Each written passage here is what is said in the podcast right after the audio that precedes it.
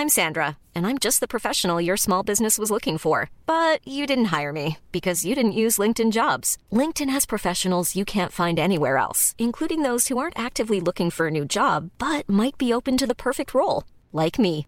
In a given month, over 70% of LinkedIn users don't visit other leading job sites. So if you're not looking on LinkedIn, you'll miss out on great candidates like Sandra. Start hiring professionals like a professional. Post your free job on linkedin.com/people today. La Secretaría de Salud de Hidalgo estimó que al menos 450 casos de COVID-19 están relacionados con las campañas electorales en el estado. El doctor Alejandro Efraín Benítez Herrera es secretario de Salud del estado de Hidalgo. Doctor Benítez Herrera, buenos días. Gracias por tomar la llamada. Muy buenos días a Lupita Juárez y a ti, Sergio. Muy buenos días a Buen toda día, tu audiencia. Gracias. Eh, señor secretario, cuéntenos, eh, ¿cómo determinaron que al menos estos casos están relacionados con las campañas?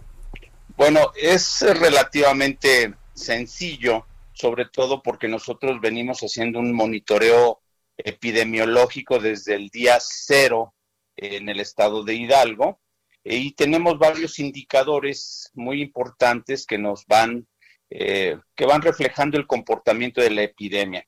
Nosotros, eh, hasta eh, antes de que se estableciera el primer semáforo naranja en el estado, teníamos un total de 8.495 casos activos.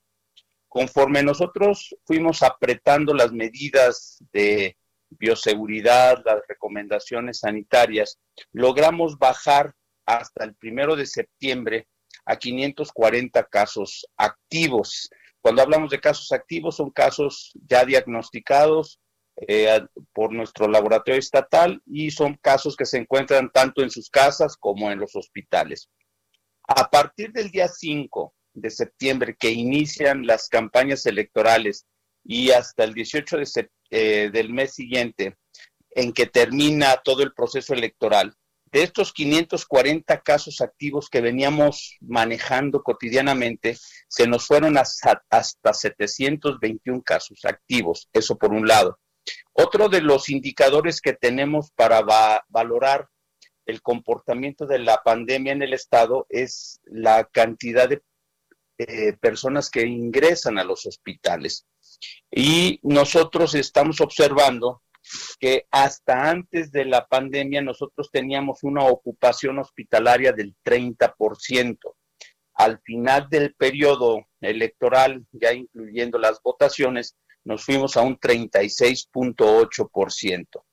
Y evidentemente casos activos de hospitalización están íntimamente relacionados con la mortalidad y nosotros observamos que hubo un incremento en el lamentable caso de decesos hasta en un 24%.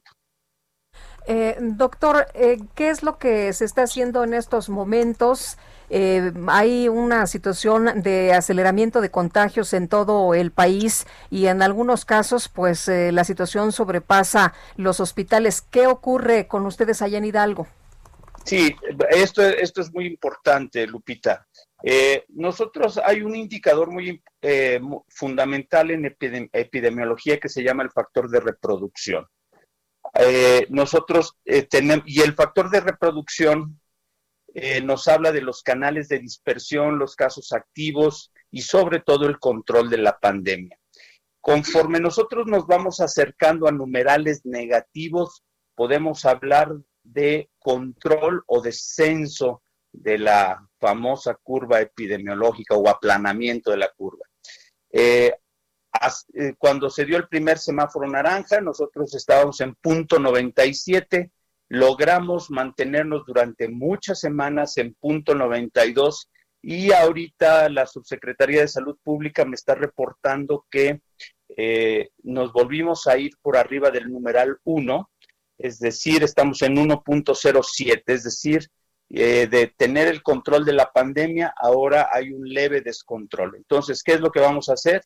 Vamos a disminuir otra vez la movilidad, la cual se nos, la cual aumentó, se relajó la, eh, pues la, el control por parte de los ciudadanos, porque esto es fundamental. Si bien es cierto, la Secretaría de Salud y el resto de las instancias de gobierno llevan un papel fundamental en el manejo de la pandemia, pero quienes realmente en sus manos tienen el manejo son los ciudadanos.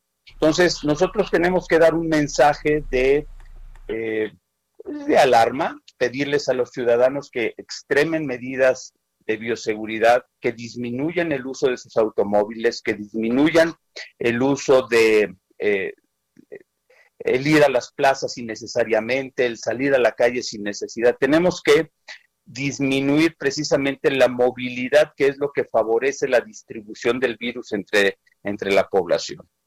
Muy bien, pues le agradecemos que haya platicado con nosotros, doctor. Muy buenos días. Muy buenos días, Lupita. Muchas gracias, Sergio. Gracias a ustedes, el doctor Alejandro Efraín Benítez Herrera, secretario de Salud del Estado de Hidalgo. Hey, it's Paige DeSorbo from Giggly Squad. High quality fashion without the price tag. Say hello to Quince.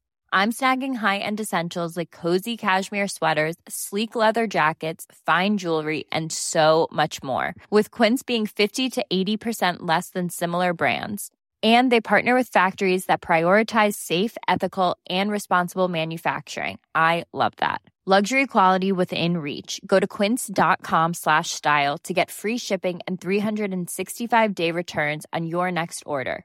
quince.com slash style